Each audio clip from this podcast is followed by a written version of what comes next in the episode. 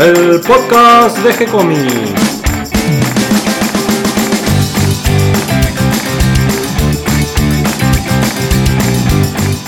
Muy bienvenidos a un nuevo episodio de G-Comics, el podcast donde hablamos de todas las técnicas necesarias para realizar un cómic, cómo dibujar un manga y todo el conocimiento requerido para dibujar esa historieta que tenemos dando vuelta en la cabeza. Mi nombre es Gonzalo García y mi intención y la de todos los que hacemos G-Comics es colaborar con aquellos que estén interesados en avanzar en su formación como dibujante de cómics. Hoy les presentamos un nuevo episodio de Mate con Superhéroes, donde entre mate y mate vamos recorriendo la historia de los héroes y villanos del cómic, sus creadores y las consecuencias en nuestras tierras sureñas. Todo gracias a nuestro sabio de las tierras paralelas y realidades alternativas, Nicolás Urich. ¿Cómo estás, Nico? ¿Cómo andas, Gon? ¿Todo bien? Muy bien, ¿cómo va esa historieta del vigía? Muy bien, por suerte contento. Contento con el resultado, contento con los comentarios que me llegan. Así que muy contento. Sorprendido también por la devolución de alguna gente, que la verdad que uno no se lo espera. Pero siempre las devoluciones son con buena onda, o sea, de- de- que, que les gusta y eso la verdad que me sorprende. O sea, muy contento.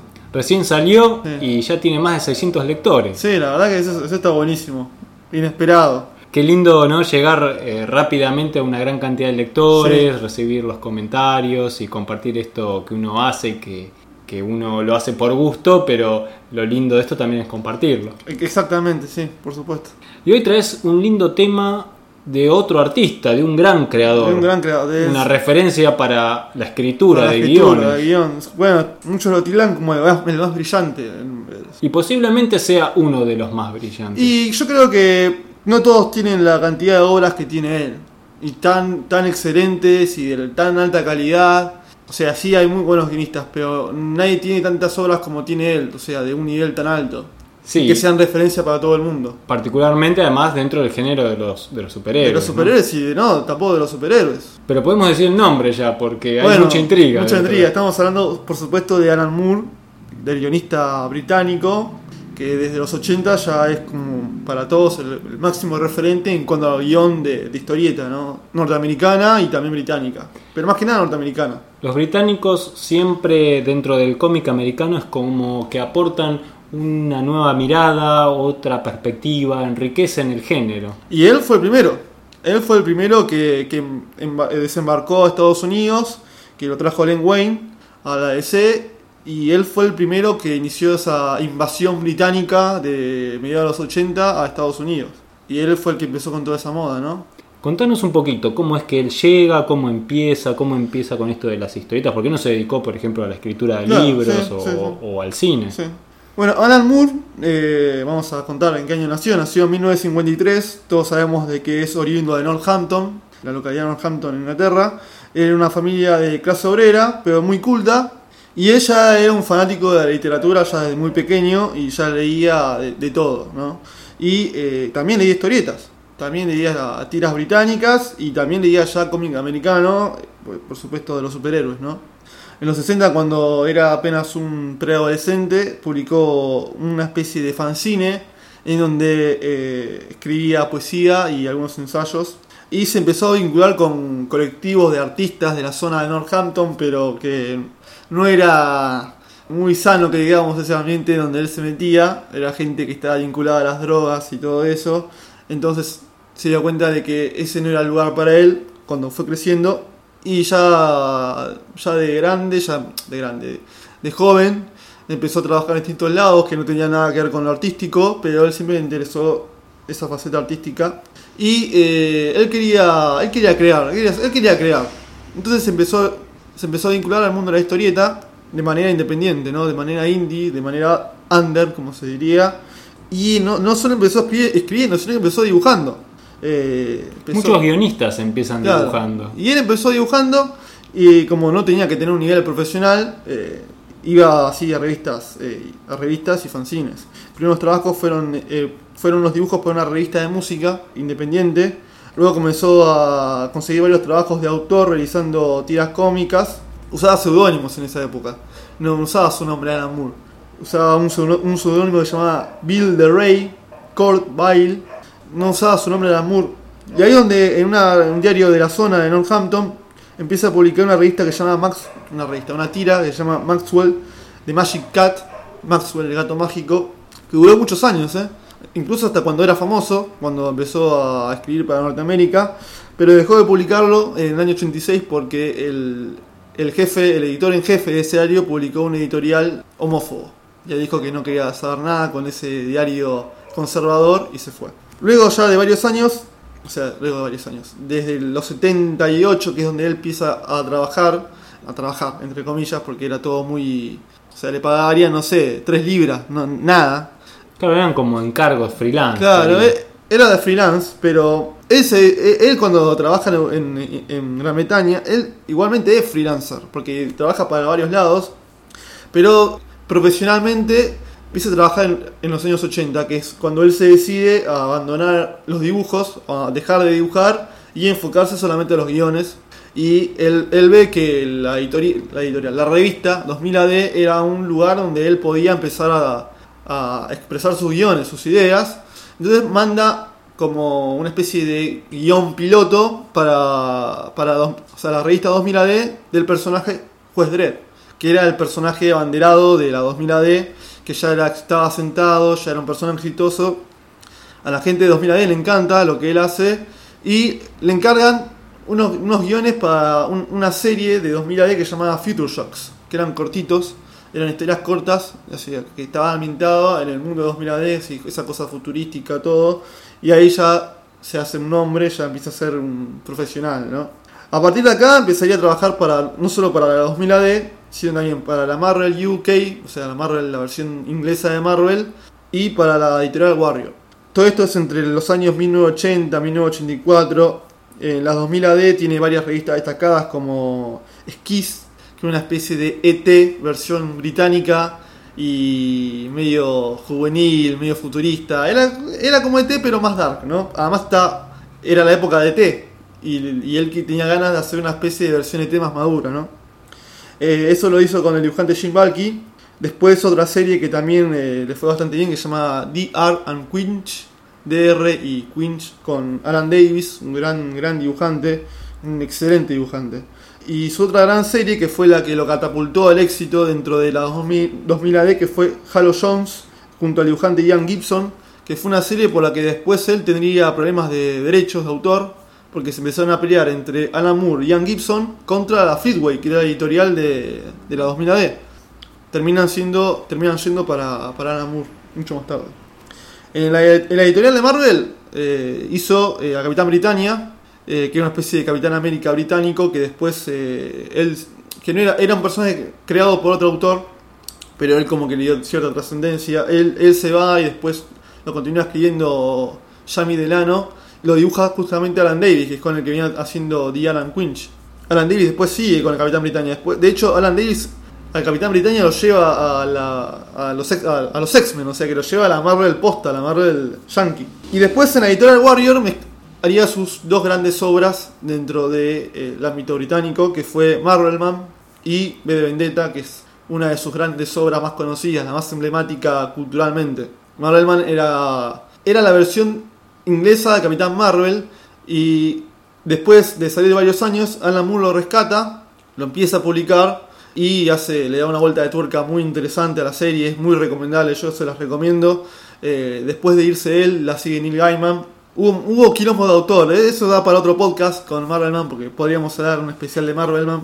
Y eh, de Vendetta, justamente, que fue la obra eh, más representativa de Adam Moore en, cuanto a sus ideas, no esas ideas anarquistas, revolucionarias que tiene él. Es la más interesante, también muy recomendable. Pero la Warrior cierra, cierra la Warrior, no, le dan no le dan los números y B de Vendetta y Marvelman quedan inconclusas, no se terminan de publicar en Gran Bretaña.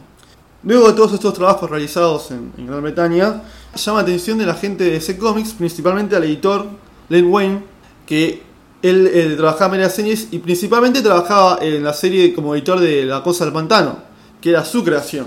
Entonces llama a Alan para que, para que escriba los guiones de La Cosa del Pantano y ahí es su desembarco al cómic yankee, al cómic norteamericano, y donde la rompe, donde se hace el famoso guionista Es que está muy linda esa serie. Está muy buena.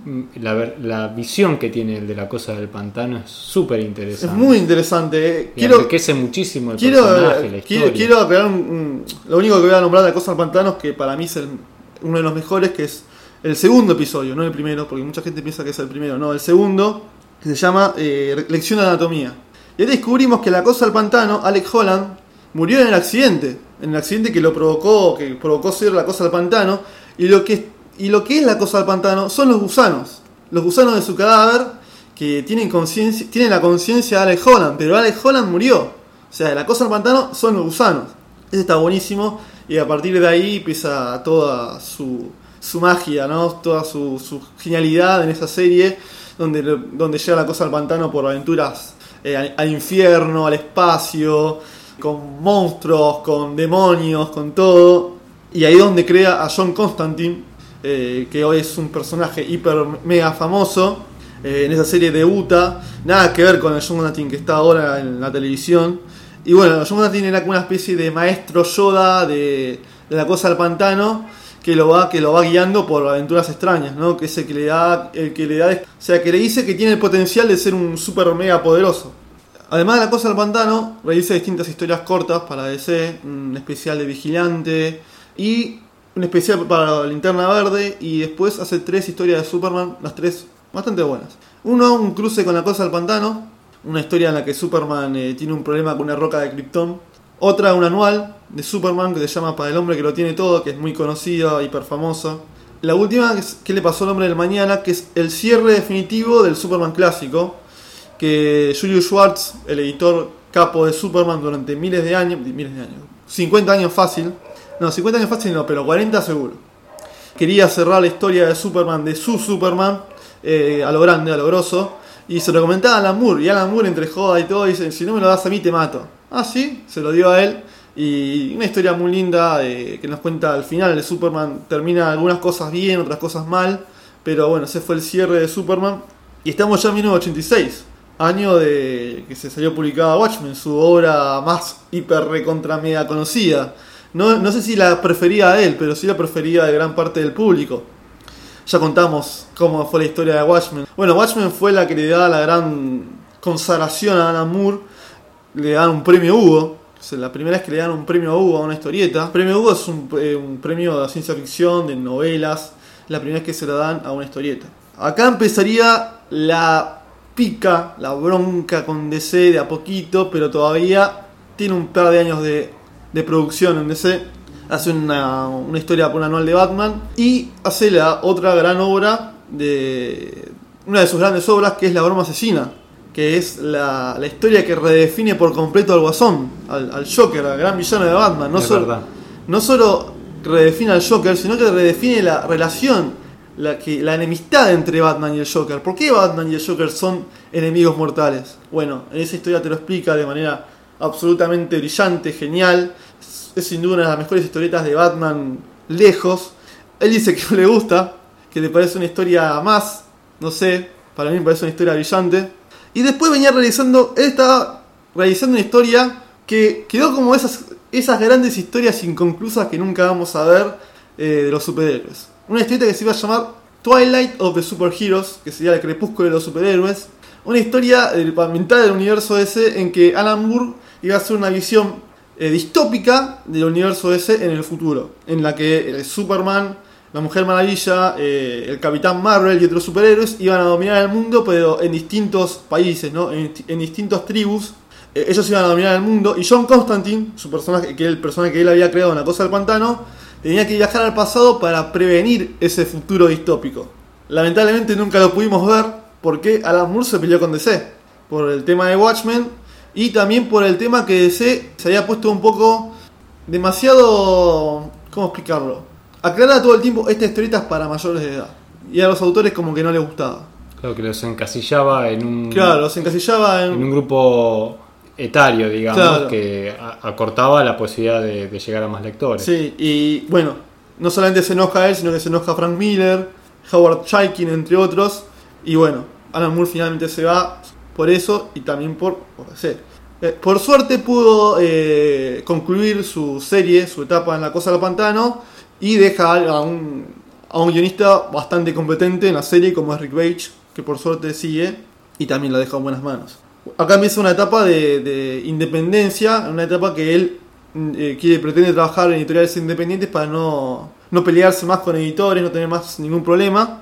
Y quiere hacer su sello editorial, que se llamaba Mad Love, eh, que la funda él con su mujer y con su amante, el amante de los tres, ese trío amoroso que hizo con su mujer, que se llamaba, creo que se llama Débora Delano, algo así. Y la primera historia que publican se llama Arg. Arg, no sé, como, como una especie de pirata, ¿no? Que, es- que era una antología de, de varias historias, ¿no? Eh, Iba a ser un chiste. Qué buen nombre para un amante. Ah, sí. Eh, luego siguió la revista Shadowplay, que la realizó junto a Vincent Kiewicz.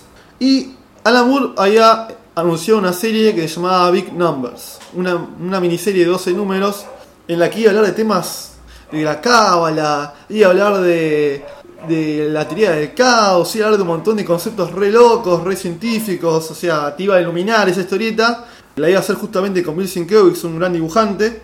Y la cuestión es de que salen dos números y la cosa termina ahí. ¿Por qué? Porque Alan Moore se fundió. Mad Love era un sello inviable, no había la guita suficiente. Si querés contamos lo que pasó con Mad Love. ¿Qué ¿Qué pasó? pasó, qué pasó con Big Numbers? ¿Qué pasó exactamente? Bueno, Vincent Kiewicz dibuja los dos primeros números eh, y Alan Moore no lo puede costear más. Entonces Alan Moore lo que hace eh, es tratar de llevar a las otras editoriales. Viene Kevin Eastman, el editor, el creador de las Tortugas Ninjas, que él tenía su sello editorial. eh, le compra la- guion a Alan Moore y bueno, buenísimo, volvamos al ruedo, volvamos a hacerla. Y tratan de ubicar a Wilson Kiewicz para que la vuelva a hacer. Bueno, Wilson Kiewicz no puede, porque tiene otros laburos, entonces se la da a su ayudante, que no sé cómo se llama. Y bueno, la cuestión es que se lo dan. Eh, le dan el guion, todo para que empiece a dibujarla. Pasa el tiempo y Alan Moore dice, ¿qué pasa que esto todavía no está saliendo? Llama al editor de a Kevin Eastman y le dice, ¿y? No, no sé, yo le mandé el guion, todo, así que no sé, le dice el, el editor. Nunca apareció. Claro, el no, dibu- no solo el guion, sino además también le habían pagado. le habían pagado todo y se llevó el guion de una historieta que supuestamente iba a ser re grosa. Bueno, la cuestión es que quedó ahí, el chabón desapareció, se llevó la plata, todo. Y uno de los editores de, la, esta editorial lo encuentra en un bar, o sea, súper borracho, con unas, minas, con unas minas al lado. El tipo va y lo quiere matar a trompadas. Bueno, así termina la historia. Nunca más vamos a ver Rick Numbers. Olvídense porque no, no va a salir más. Eh, una bueno como él se quedó sin editorial labura para un- una, una- una editorial que se llamaba Tabú Tabú que la manejaba eh, Stephen Bissett que justamente era el dibujante de La Cosa del Pantano y él ahí escribe una de sus obras más conocidas que es From Hell desde el infierno que está ambientada en la era victoriana justamente en la historia de Jack el, Destripador la dibuja Dave Campbell y tardaron 10 años en terminar de realizarla, o sea que tardaron bastante. Y esa fue como la, la obra más conocida de en su momento. Llegamos a los 90, esa etapa más oscura de Alan Moore, creativamente, en la que empezó a laburar por, justamente por la guita, porque era no sabía qué más que hacer, porque no, no tenía dinero para publicar las cosas que él quería, entonces tenía que trabajar para otros.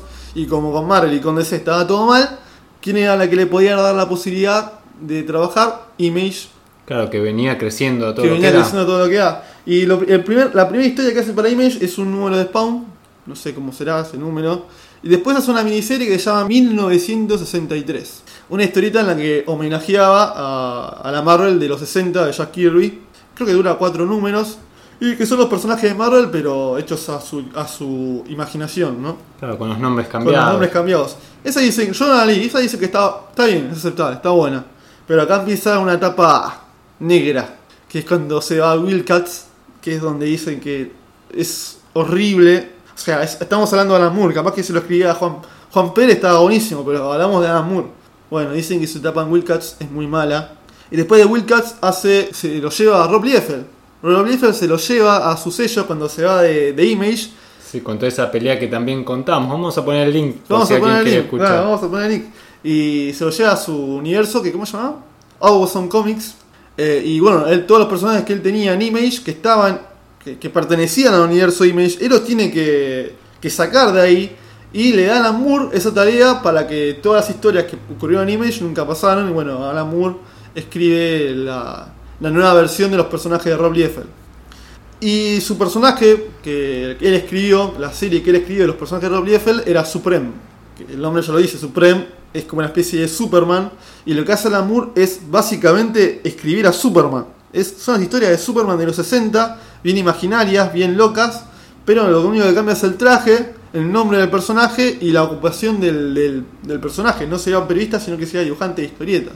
Pero después tenía todo lo mismo, tenía un perro. Es que hay que ser un héroe para. Claro, hay que ser un superhéroe. Superman tenía que haber sido dibujante de historieta, bueno. Tenía un perro, tenía una versión de Batman que creo que se llamaba Hombre de Noche, algo así. Era el universo de DC y Superman, pero en el universo de Rob Liefeld. Luego como que Alan Moore como que se pelea con Rob Liefeld, como que está todo mal, no sé por qué. Porque capaz la, moda de la época era pegar a Rob Liefeld y se va. Vuelve a Image y como, como con Jim Lee había buena onda, Jim Lee le promete su sello editorial para que él haga lo que se le cante. Todo bien, dice Alan Moore. Buenísimo, vamos, voy a hacer mi propio sello que se va a llamar ABC, America West Comics. ¿Qué pasa? Jim Lee vende su sello Wildstorm a DC y Alan Moore tiene que volver a trabajar para DC donde él había prometido no trabajar nunca más. Ironías del destino. Ironía del destino, o sea, la- la- todas las creencias que él tiene por algo que habrá hecho él en su, en su día que le vuelva esto. Bueno, pero Jim Lee le promete a Alan Moore y la gente de DC le promete que ellos no se van a involucrar con su trabajo. Y bueno, Alan Moore dice, bueno, está bien, ya firmé el contrato, ya estaba ya rendido. estaba rendido, ya estamos jugados, entonces démosle para adelante. Y bueno, eh, America Best Comics fue como la redención de Alan Moore dentro del mercado yankee. Y editó varias historias y todas de una, calidad bastante alta. Empezando por eh, Top Ten, que era una especie de policía, una especie de, de ladrones y policías, pero con superhéroes. Eh, la dibujaba con Shin Ha. Luego otra fue Tom Strong, una especie de, héroe científico eh, bastante aventurero. La dibujaba Chris Sprouse, que es un muy buen dibujante. Luego, tenía luego él empezó a expandir su universo usando superhéroes que estaban en dominio público, en historias que llamaban Tomorrow Histories. Después estaba el grupo, que no me acuerdo este el nombre del grupo en este momento. La cuestión es que él empieza a expandir ese universo de superhéroes en ABC. Y no solamente la, la escribe él, sino que la escriben otros, otros guionistas, o sea que le da, labu- le da laburo a mucha gente. Y el arte que generalmente ahí estaban buenos. Después había dos historias que sean un poquito independientes de este universo, que una era The League of Extraordinary Gentlemen, Que tiene su película y que todo. tiene su película y todo, que es una porquería la película, porque no le hace nada honor a la historieta, que está muy buena. Sí, la idea además es muy Es- interesante. Es muy buena. La- bueno, contémosla, que es juntar a los personajes de la literatura británica de Clásica. clásica de la época de fines del siglo XIX en un grupo, una especie de Liga de la Justicia. La cuestión es que los superhéroes no son todos los los personajes no son todos buenos. Está el hombre invisible que es bastante bastante chanta. Está Mr. Jekyll que es un monstruo que si te va a matar te va a matar. Está la novia de Drácula que si te va a comer el cuello te lo va a comer. Pero está muy bueno. El primer volumen eh, se enfrenta a Dr. Moriarty y en el segundo están en la, eh, la guerra de los mundos. No solo que está en la guerra de los mundos, sino que la vinculan también con John Carter. Está John Carter en Marte y se van los las naves de la guerra de los mundos, se ven cómo se van a la Tierra. Y su otra gran obra dentro de ABC fue Prometea, Prometea, Prometea, que es donde él metería conceptos bastante así medio New Age, no sería New Age, pero qué sé yo, habla de la Kabbalah, habla de los conceptos herméticos, son Alquibalión y todas esas cosas, en una superheroína que sería como una especie de mujer maravilla, pero como más, Místico. más mística. Esa fue como su gran obra dentro de ABC, que dura bastantes años. El dibujo es muy bueno, J.H. Williams 3 es el nombre, es muy bueno el dibujante. Yo le leí a Prometea y la verdad que a mí como que me durmió un poco, me aburrió un toque el primer tomo. Me gustan los temas que él habla, me interesan esos temas, pero para eso leo un libro de esos temas, ¿no? Pero me interesa, esos temas me gustan. Luego, él empieza a sentir de que DC no le estaba cumpliendo su promesa de no meterse, porque DC empieza a censurar algunas cosas que él metía en sus historias. Por ejemplo, habló mal de la cientología, que es como, bueno, no te puedes meter la cienciología en Estados Unidos porque te da mal. Eh, y bueno, él se empieza a sentir traicionado y cierra su sello ABC, cumple con los contratos, cumple con todas las historias que él había firmado. De hecho, no, de hecho, un volumen de la Liga Extraordinaria eh, no sale para DC y se tiene que llevar a otra editorial. Eh, y bueno, la Liga Extraordinaria él la continúa en otra, en otra editorial. Ahora volvió, ahora es un autor independiente, estos últimos años se ha volcado otra vez de cierta manera a ser un autor independiente de nuevo. Generalmente publica en el sello Avatar y siguió con, la con The Extraordinary League of Gentlemen, con la Liga Extraordinaria, que va siguiendo, o sea, no, no solamente que nos quedamos en la era victoriana, sino que después hay una, una, Liga Extraordinaria en los años 20, después en los años 60 y así, ¿no? Y hay otras historietas más en el medio, pero hubo como una especie de parate de producción en el medio y ahora está publicando su historieta Providence junto a Kevin O'Neill, que es el dibujante de la Extraordinary League of Gentlemen, y anunció una nueva miniserie de The Extraordinary League of Gentlemen, que supuestamente va a ser su última historieta. Esta va a ser una historieta que Alan Moore se despide, nos deja a todos los lectores, no sé qué irá a hacer, si se dedicará a hacer libros que ya estaba haciendo antes, vamos a ver. Quedamos a la espera entonces a, ver de, esta última obra de, de cómic que va a ser Alan Moore. Podemos decir que él tiene dos novelas como escritor y que además tiene un libro que no es de ficción, donde justamente explica su manera de escribir cómics. Está, está interesante, está bueno. Yo leí y está, está bueno. Sí, el libro se llama Alan Moore's Writing for Comics. Está solo en inglés hasta donde yo sé, no sé si hay traducción al castellano. ahí está Avatar, que es donde él actualmente está editando sus historietas. Se llama Avatar. Y bueno, mientras vos ibas diciendo y recomendando, iba haciendo la lista de lo que tenemos para leer, de lo mejor de, Alan Moore, ¿no? Uh, sí. Y sobre todo, por ejemplo, La Cosa del Pantano. La Cosa del Pantano, sí, por supuesto. Eh, Marvel Man, B de Vendetta también, leanla. Eh, todo lo que es ABC está muy bueno. Eh, las cosas que hace para 2000 también están muy buenas. No, tiene un repertorio. Por eso digo, si vos lo puedes comparar con otros autores, muy pocos tienen el peso de, de las obras que tiene él.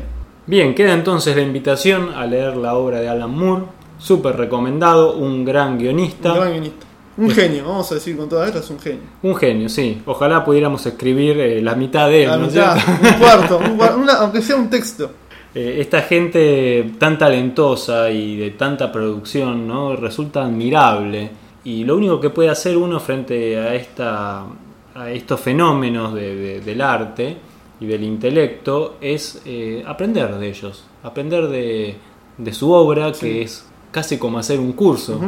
y, algo para destacar que creo que es más allá de toda su... Es, es una persona muy cajarrabias, pero creo que siempre fue consecuente con lo que él pensaba. No transó, o sea, cuando se fue de DC, no volvió a DC, no volvió a DC. Cuando firmó para Image, firmó para Image, no firmó para DC. Eh, y no volvió. O sea que el chabón es consecuente con lo que dice y a la hora de, los derechos, de repartir derechos, es bastante generoso.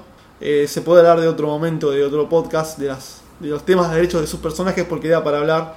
Y siempre repartió bien, es una persona bastante honesta en ese sentido. Un gran ejemplo, un gran autor, espero que esta información les resulte útil e interesante. Hasta aquí llega el programa de hoy en el que tuvimos mucho ruido de ambiente, ¿no? Hoy estaba confabulados las motos, los perros, todo para acompañarnos mientras nos ibas contando de Alan Moore.